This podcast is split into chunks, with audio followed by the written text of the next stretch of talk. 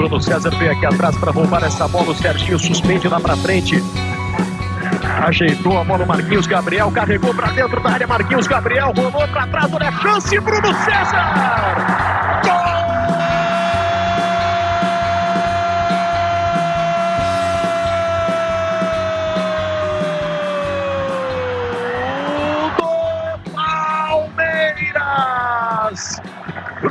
César com 27 minutos no segundo tempo. Goalcast, episódio 2. Contratado em janeiro de 2013 pelos sauditas do Al Ali por 5,5 milhões de euros ao Benfica, onde se eclipsou após um exercício fulgurante, o internacional brasileiro, que se evidenciou ao serviço do Corinthians, ganhou peso e viu a sua carreira perder fulgor. Foram duas passagens pelo Al-Ali, intermeadas por um empréstimo sem grande sucesso ao Palmeiras.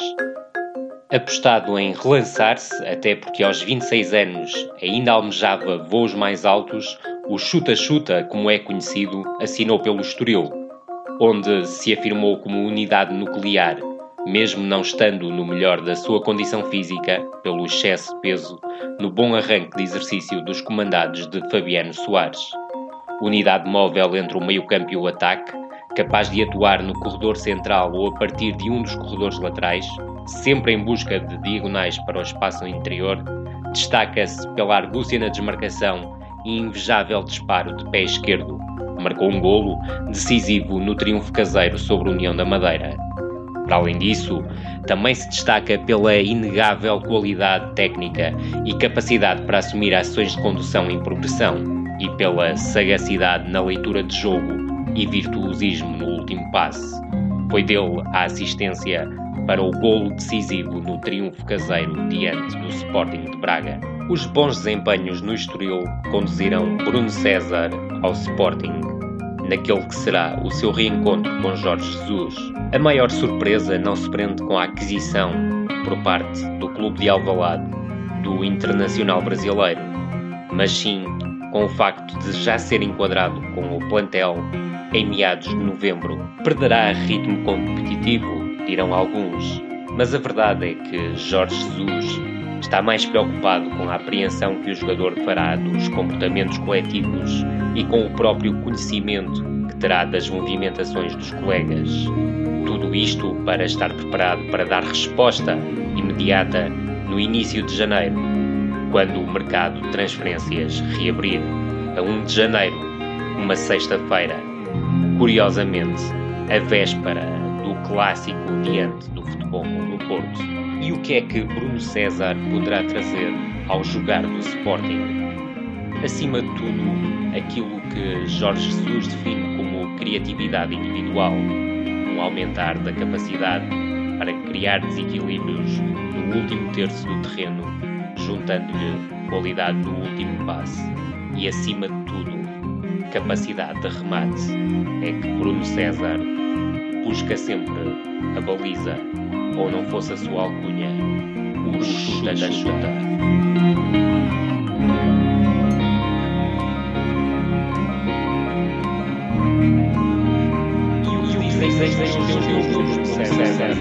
É uma pergunta para a qual procuramos resposta com o auxílio dos dados fornecidos pelo site GoalPoints e pela Opta. Tendo em conta os dados de Bruno César enquanto jogador do Estoril no Campeonato Nacional 2015-2016, mas também os dados do Internacional Brasileiro enquanto jogador do Benfica na Liga dos Campeões 2011-2012, curiosamente sob o comando de Jorge Jesus, comparando-os com os dados 2015-2016 dos extremos do Sporting no Campeonato Nacional, podemos chegar logo a algumas conclusões. Se olharmos para os dados a nível de remates e passes para ocasião de golo a cada 90 minutos de jogo, é notório que Bruno César, tanto ao serviço do Estoril como do Benfica, apresenta números superiores aos dos extremos do Sporting. Olhando para os remates a cada 90 minutos de jogo, Bruno César, tanto no Estoril como no Benfica, acerca-se dos 3 a cada 90 minutos de jogo, enquanto os extremos do Sporting abeiram-se apenas dos 2. Já no que concerne a passes para a ocasião de golo a cada 90 minutos de jogo, Bruno César, tanto no Estoril como no Benfica, chega aos dois passes para a ocasião de golo a cada 90 minutos. Já os extremos do Sporting, em 2015-2016, não suplantam 1.5. Aumentar a capacidade de remate, como também a do último passe, tal como referimos há pouco, são dois claros objetivos por parte de Jorge Jesus quando afiança a aquisição de Bruno César. No ângulo oposto, de referir a menor eficácia no drible de Bruno César em relação aos extremos do Sporting, na ordem dos 15%, como também o baixo índice de recuperações de bola a cada 90 minutos. É que se os extremos do Sporting conseguem efetuar 4.6 recuperações de bola, Bruno César no Estoril apenas realizou 2.5, algo que também está relacionado com o facto de ter estado muitas vezes liberto de ações defensivas, mas também no Benfica, sob o comando de Jorge Jesus, aparece num ponto intermédio 3.6, 1 abaixo dos dados dos extremos do Sporting, 1 ponto acima dos dados que conseguiu no Estoril em 2015-2016.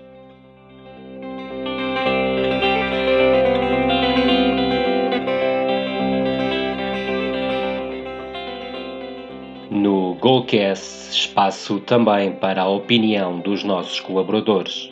Gil Souza dá-nos a sua visão sobre o que Bruno César poderá trazer ao jogar do Sporting. É já mais o tempo que o separa do que o tempo que uniu o Bruno César ao Benfica de Jorge Jesus. Mas é certamente essa a chave para a sua aquisição. É um jogador de remate mais fácil do que de drible. Tem a capacidade de acrescentar o imprevisível. Essa falta de padrão comportamental facilmente se converte na sua melhor característica, prejudicando apenas, entre aspas, aquilo que é o processo defensivo. Talvez daqui resulte o seu cada vez mais adiantado posicionamento em campo com o passar das épocas. Certamente, o rendimento do canhoto continuará a evoluir nesta nova aventura do Sporting. Todos esperam é que esse rendimento também aumente em termos de equipa. Alexandre Calado recorda-nos a passagem de Bruno César pelo Benfica e traça-nos as suas expectativas sobre o reencontro do Chuta-Chuta com Jorge Jesus. A expectativa que eu tenho do reencontro com o Jorge Jesus, com o Bruno César, é basicamente continuar a aposta que ele fez no Benfica, ou seja, eu vejo que o Jorge Jesus olha para o plantel do Sporting e vê que falta alguma profundidade no plantel ao nível dos flancos ofensivos e procura e foi buscar um jogador que ele conhece bem, que ele tem uma boa relação de confiança uh, para trazer essa qualidade ao Sporting.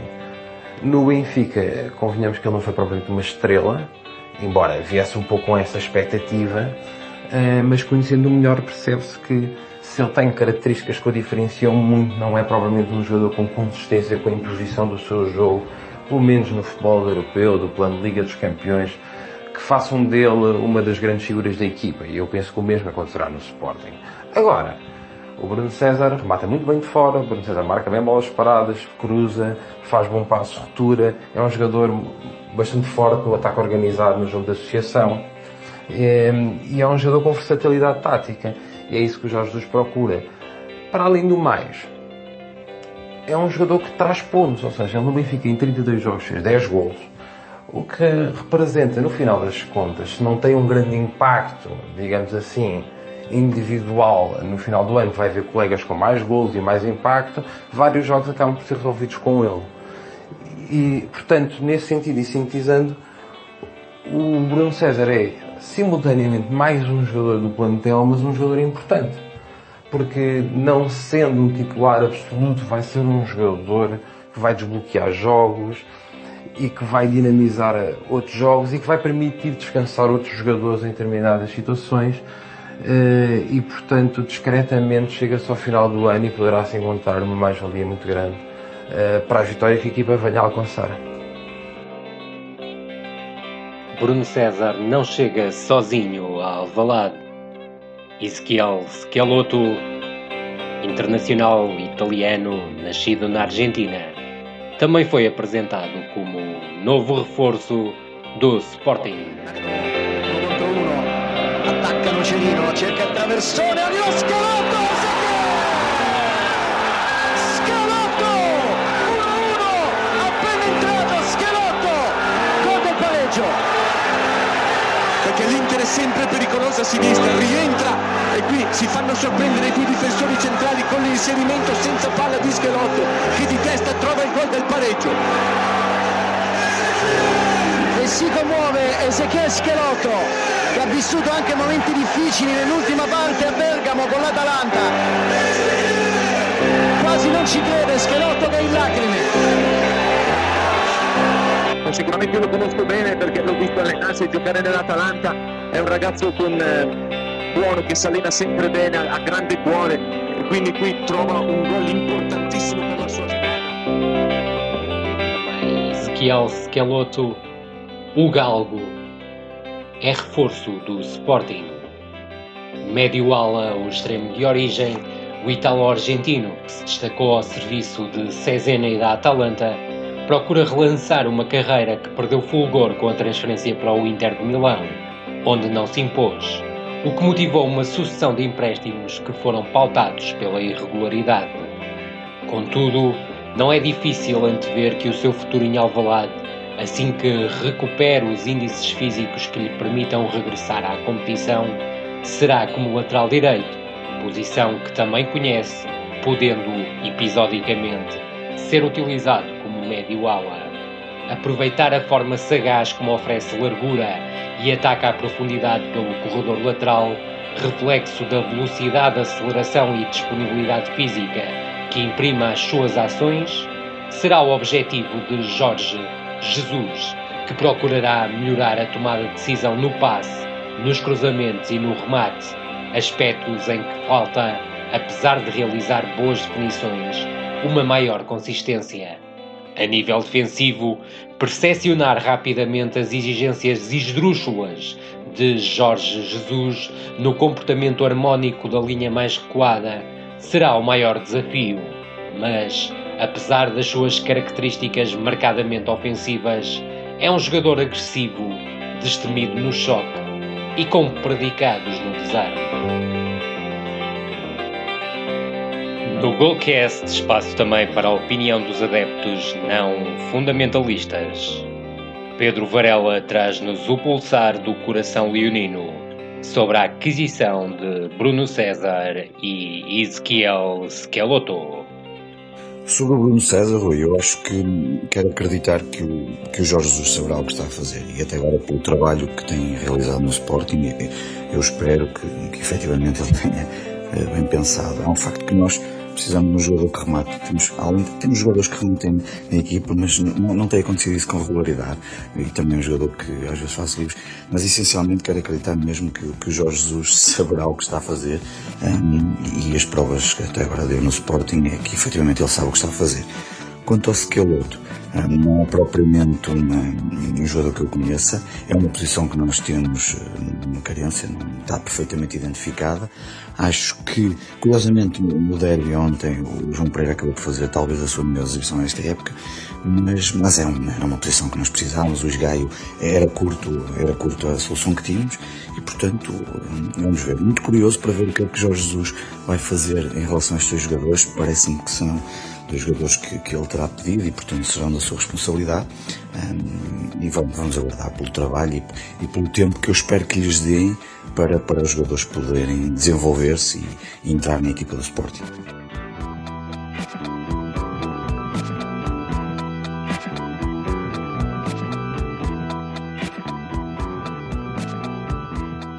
As transferências de Bruno César e Skeloto confirmam a ideia que cada vez trabalha mais cedo a pensar na reabertura de mercado. A semana passada, em Londres, realizou-se o maior evento de scouting e transferências do mundo sobre a chancela da Y-Scouts. Simão Coutinho, scout e representante da agência Pro Eleven, marcou presença no evento e conta ao Golcast todos os pormenores. O último iScout realizou-se dia 16 e 17 de novembro em Londres, no Hotel Hilton Wembley, mesmo ao lado do, do Wembley, do estádio onde se realizou o histórico Inglaterra-França.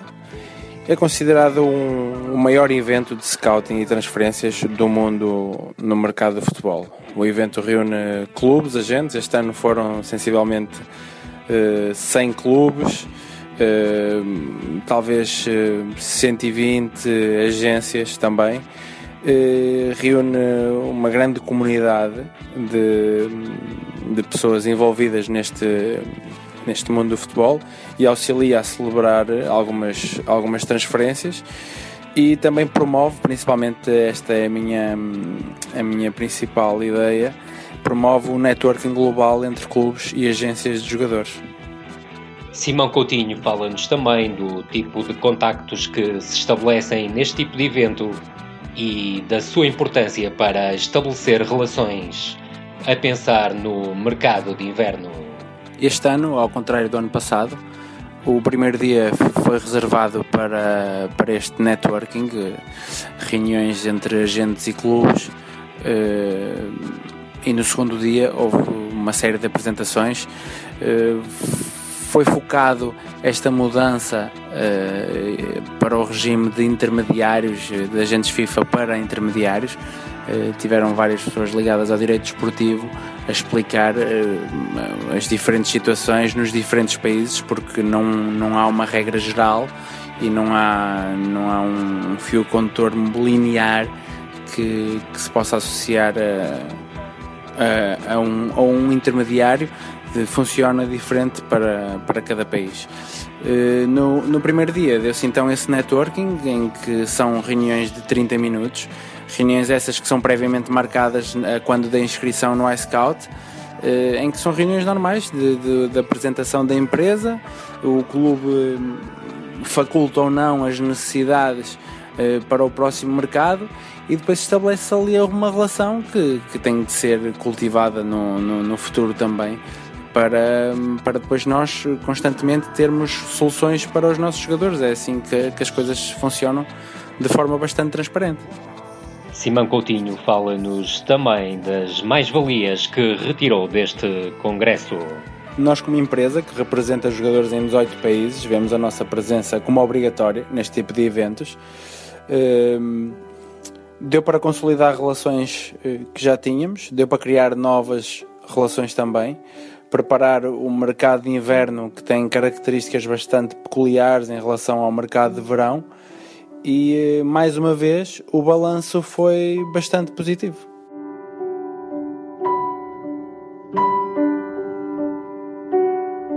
Lábbal azt rá is lehet lőni, ma majd Kleinheis lelő, gól! Gól! Ott van! Az újonc megszerzi a vezetést! O europeu no meio do caos. A anos-luz da flamância dos mágicos magiares, a geração de ouro que alcançou com o futebol arrebatador a final do Mundial de 1954, graças ao talento superlativo de Ferenc Puskas, secundado por Coxis, Czibor, Ideg Kuti e Bosch Zik, e à mais-valia técnica dos seus treinadores, que assumiram até um papel crucial na evolução do futebol em Portugal, a Hungria está de regresso a uma grande competição internacional. Foram 30 anos de apartamento dos maiores palcos do futebol, já que a última aparição se deu em 1986 no México, onde completou um hat-trick de presenças consecutivas em fases finais de mundiais. Seguiu-se um eclipse rotundo, já que a queda do regime comunista conduziu a uma crise financeira profunda na maior parte dos clubes. Com os históricos Ferencváros, Újpest, Onved e MTK a conviverem com situações de bancarrota, sem capacidade para segurar os maiores talentos, o que conduziu à dispersão de jogadores por inúmeros campeonatos por essa Europa fora e com os clubes a revelarem-se incapazes de chegarem a fases adiantadas das provas europeias o futebol húngaro tem convivido com a incapacidade em produzir jogadores e treinadores de referência.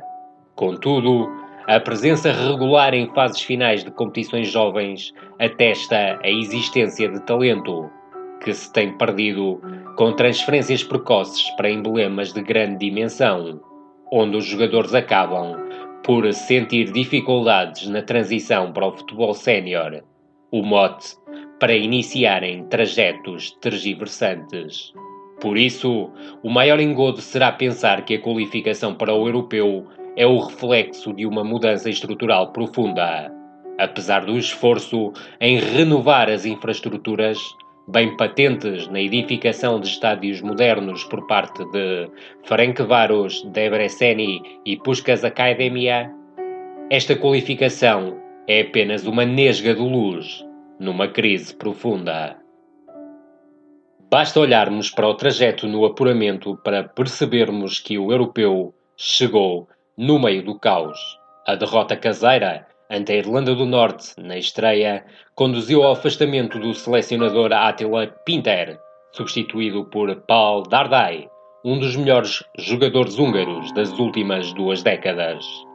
O sucesso de Dardai, bem patente em dois triunfos e um empate em três jogos, foi o mote para lançar os magiares na luta pela presença em França, só que uma oferta do Hertha, clube onde se notabilizou como médio, levou-o a rumar a Berlim.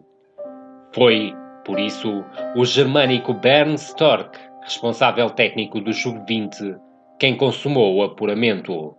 Com muito sofrimento, já que a presença no play-off foi afiançada graças a um magro triunfo caseiro ante as Ilhas Faroé, após 52 minutos em desvantagem no marcador, e controvérsia, já que ordenou o despedimento da sua equipa técnica após a derrota na Grécia, o que conduziu à chegada do seu amigo Andreas Müller, antiga estrela do futebol alemão, para adjunto. A dupla vitória sobre a Noruega afrouxou a contestação sobre Stork, arguto a estruturar um 4-5-1 cínico, sempre com as duas primeiras linhas recuadas e compactas e uma fé inabalável no contragolpe. A antítese do futebol dos mágicos magiares.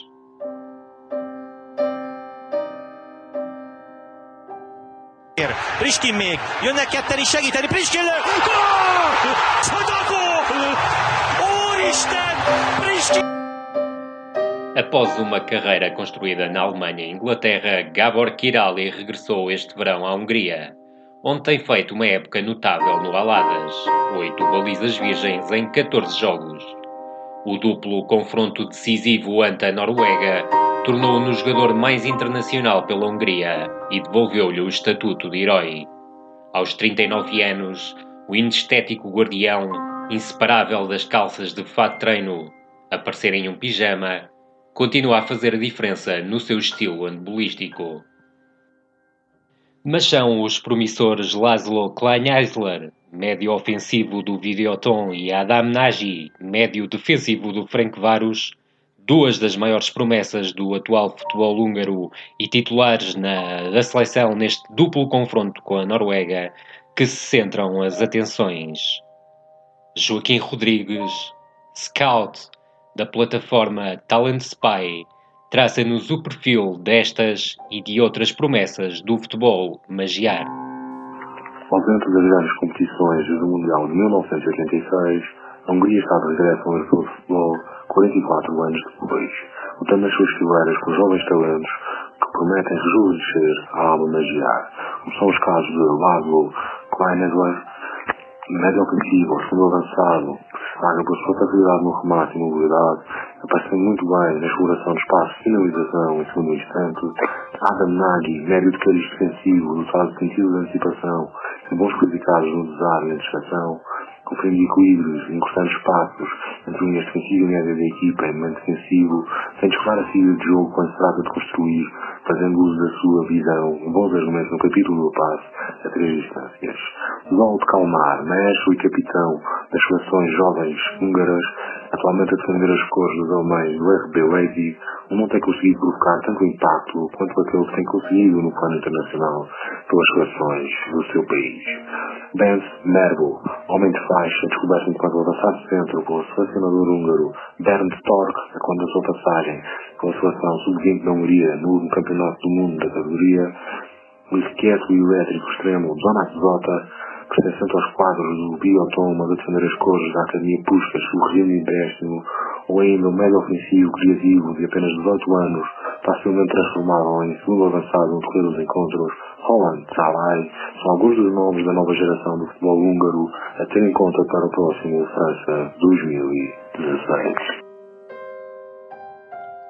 Não deixa de ser curioso que Laszlo Kleinheiser, médio do Videoton que apontou o golo do triunfo da Hungria na deslocação à Noruega, seja um jogador ostracizado pelo seu clube, até porque não soma qualquer minuto de utilização nesta temporada, depois de se ter recusado a renovar contrato. Quem percorre as ruas de Budapeste vê que a ligação ao futebol é escassa. Podemos encontrar uma ou outra camisola de Frank Puskas, o herói daquela geração mágica de magiares. Walter Marques, jornalista do Record, esteve em 2014 na Hungria a fazer a cobertura do Europeu de Sub-19 e fala-nos de um país distante do futebol. 15 em Budapeste deu-me para muita coisa, nomeadamente para perceber que, que o povo húngaro não está muito mobilizado, ou não estava na altura muito mobilizado em torno do futebol. Falei com imensas pessoas que me perguntavam o que estavam ali a fazer em agosto, no verão de 2014, e muitas delas nem sabiam que, que, que a Hungria é que iria acolher o Europeu Sub-19. Entretanto, visitei estádios de clubes míticos e que estão em péssimas, péssimas condições. Tenho certeza que os adeptos do MTK correriam de vergonha se fosse feita uma comparação entre o seu estádio e o de muitas equipas dos nossos escalões inferiores, e o mesmo se passa, se passa no terreno de Just Best, que acolheu a final do Europeu Sub-19, mas que para condições de trabalho é bastante, bastante limitado. Não há uma preocupação mínima em zelar por aqueles espaços. E por outro lado, percebe-se que há um claro nepotismo em certas situações. Por exemplo, o estádio no qual Portugal efetuou os jogos da fase de grupos, que fica localizado numa localidade muito, muito pequena, em Felksut, mas da qual era natural o primeiro-ministro e húngaro quis ter ali um estádio, o Pancho Arena Stadium, algo recente e bem bonito, por sinal. Entretanto, foi também inaugurado o novo estádio do Ferencváros e no qual até esteve presente o Chelsea no dia da inauguração Uh, mas a sensação com que se fica é que não é de facto um país mobilizado em torno do, em torno do futebol e seria interessante que, que o povo húngaro aproveitasse agora este europeu para fazer as pazes com, com, com a sua seleção e que desse apoio uh, à equipa. Uh, mas, por nota de curiosidade, muitas pessoas também me disseram que dão muito mais atenção a desportos como o polo aquático do que, do que propriamente ao futebol. Não estão vocacionados, pelo menos nos tempos que correm, para, para o desporto de rei.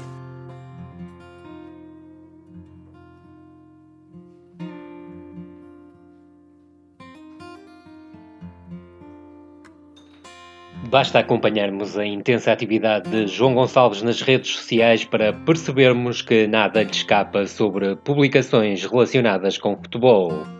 No Golcast, João Gonçalves vai trazer-nos sugestões de leitura que não devem deixar escapar. Sejam muito bem-vindos ao espaço de leitura do Golcast. Semanalmente vamos tentar trazer-vos algumas sugestões de leitura à volta uh, do futebol.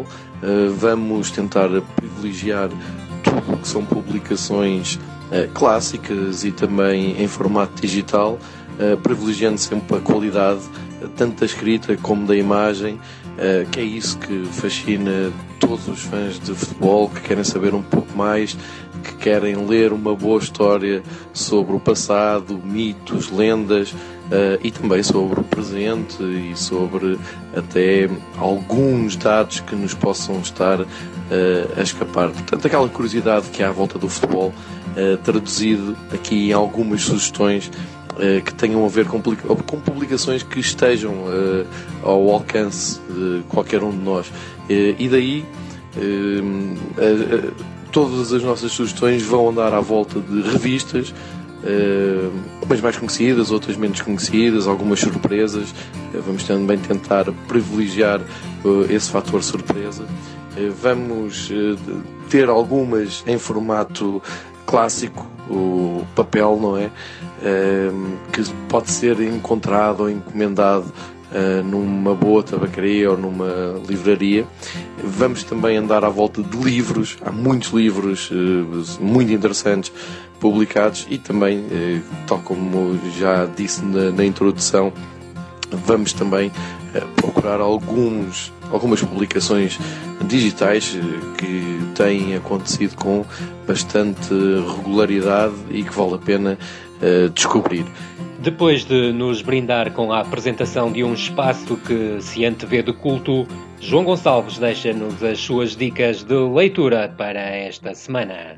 Para uh, a primeira edição vou até um, Inglaterra. Uh, vamos escolher uma publicação do mundo digital e outra num formato mais clássico. Um, e vamos também tentar todas as semanas um, ser claros uh, no, no, no, sentido de os ouvintes conseguirem chegar facilmente a essas mesmas publicações. Portanto, vou começar por uma um, a vida do Reino Unido. Uh, aqui faço um parênteses para, para explicar que vamos tentar também sempre um, escolher eh, artigos que sejam publicados em línguas que nos sejam próximas ou que sejam universais. E, portanto, a tendência é para escolher um, textos escritos em inglês, uh, em português, o que engloba também muito, muito material brasileiro, o castelhano um, e também o, o francês, o, o italiano, uh, mas basicamente andar mais no português, no castelhano e no inglês que são de maior eh, facilidade de acesso. Uh, é pelo menos essa uh, a bitola que eu tenho para conseguir chegar a alguns textos interessantes. Explicado que está o contexto do, deste espaço, deste, de, de um privilégio que, que tenho em, em, partilhar algumas publicações, vamos começar precisamente uh, por uma edição online. Isto significa, e, e também aqui é, é, claro que vamos ter em atenção este aspecto, é, é, uma publicação de qualidade e que está ao alcance um, de qualquer um de nós um, de, de, preço bem simpático, isto é, gratuito. Uh, é Sport, chama-se um, Sport Magazine, uh, faz parte de um um leque de, de, opções que os ingleses têm um, à escolha antes do fim de semana. O, o Sport Magazine pode ser encontrado no site que é www.sport-magazine.co.uk uh, UK, que é UK, uh, portanto é um domínio normal das publicações inglesas. Uh, e aqui o interessante é que a revista pode ser lida online, acedendo a este, este endereço que vos disse, e vou voltar a repetir, é www.sport-magazine.co.uk. UK. Uh, acedendo ao site, vocês vão ter uh, todas as rúbricas uh, da semana. É uma edição semanal. Uh, sai entre quinta e sexta-feira porque um, o conceito da revista é lançar o que de bom um, os ingleses, ou os britânicos neste caso, podem uh, ver no, durante o fim de semana, uh, acompanhando as diversas transmissões televisivas, que é um aspecto muito importante, como é, como é evidente no desporto atual.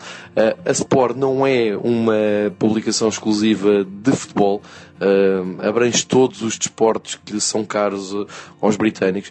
para, eu aconselho a vocês a, a começarem eh, pela edição deste, desta semana é 428, portanto é uma, uma, uma publicação já com tradição.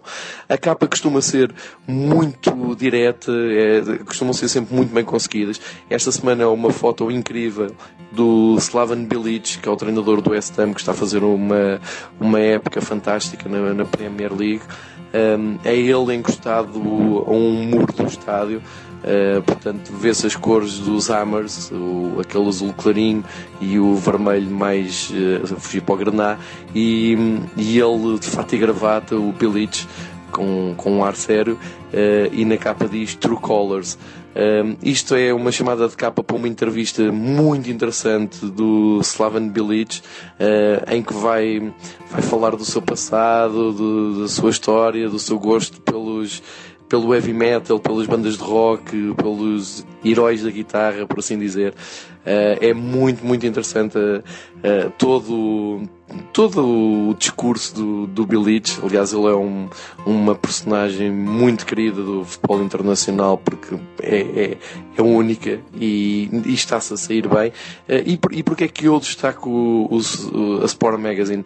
Porque tem muito a ver connosco. Nós podemos não ligar tanto aos artigos que eles têm sobre atletismo, por exemplo, há muito hipismo, como é normal um, no Reino Unido, há chamadas de atenção também para o boxe. Uh, mas o que interessa é o destaque que eles dão à Premier League e eles fazem sempre uma previsão muito interessante dos jogos do fim de semana.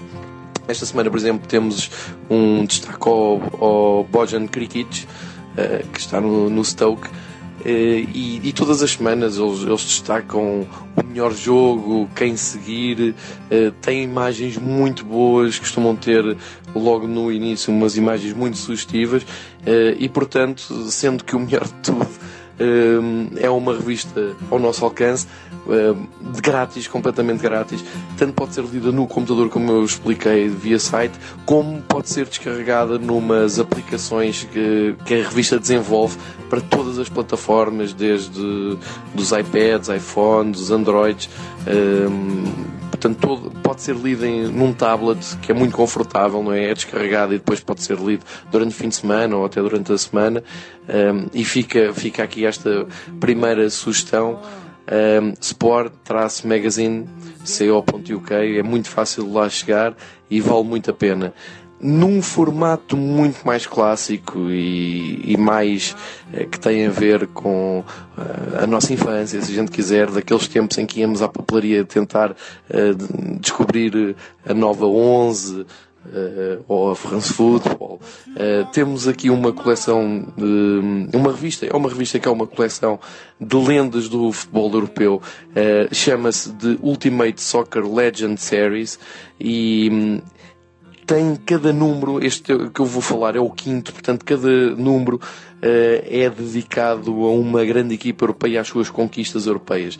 O quinto número é todo dedicado ao Liverpool. Uh, tem na capa logo o Sunas com a taça dos campeões europeus.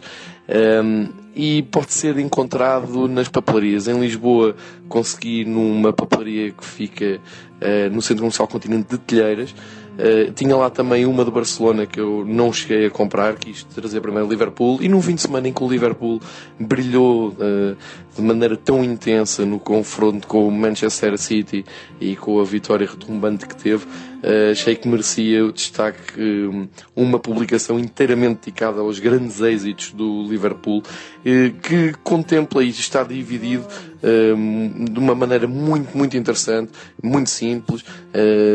começa com os, os primeiros dias eh, antes de, da primeira conquista, passa pela era do Bill Shankly, segue a era do Bob Paisley e depois visita as conquistas do Joe Fagan, eh, que é na altura até que os portugueses têm mais contacto com o Liverpool quando vêm a Lisboa já com o Benfica.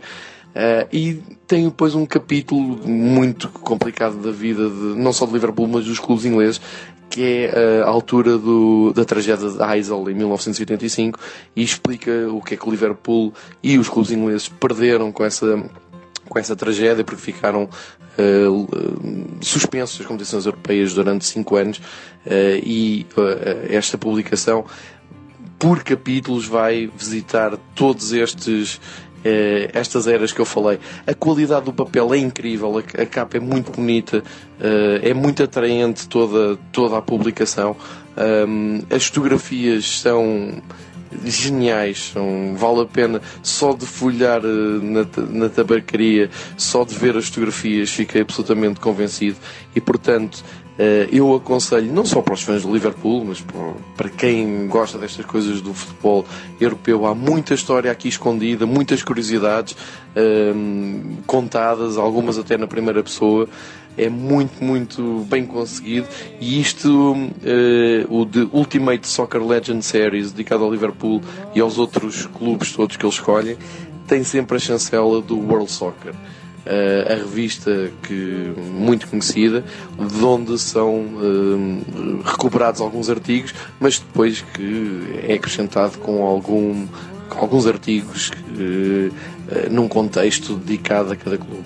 Neste caso, eh, junto, portanto, este de Ultimate Soccer Legends Series dedicado ao Liverpool, de European Quest, um, ehm, junto a esta, esta edição que eu saiba só existe em papel e vale muito a pena pelo papel.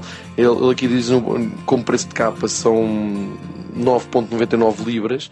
Uh, eu não me lembro, mas eu penso que em Lisboa estava à venda por cerca de 15 euros e portanto fica esta sugestão junto à outra mais económica, que é a Sport Magazine, eh, que podem encontrar, como eu disse, na net. E na próxima semana conto-vos trazer mais algumas eh, outras eh, publicações. estas duas calharam ser em inglês, prometo para a semana vamos variar a língua. Continuação de boa semana e leiam sobre futebol.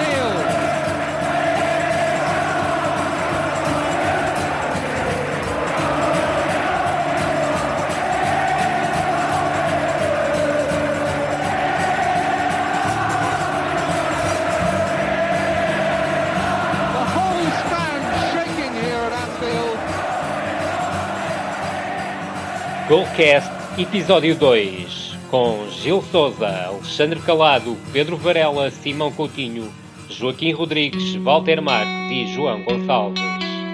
Até à próxima semana.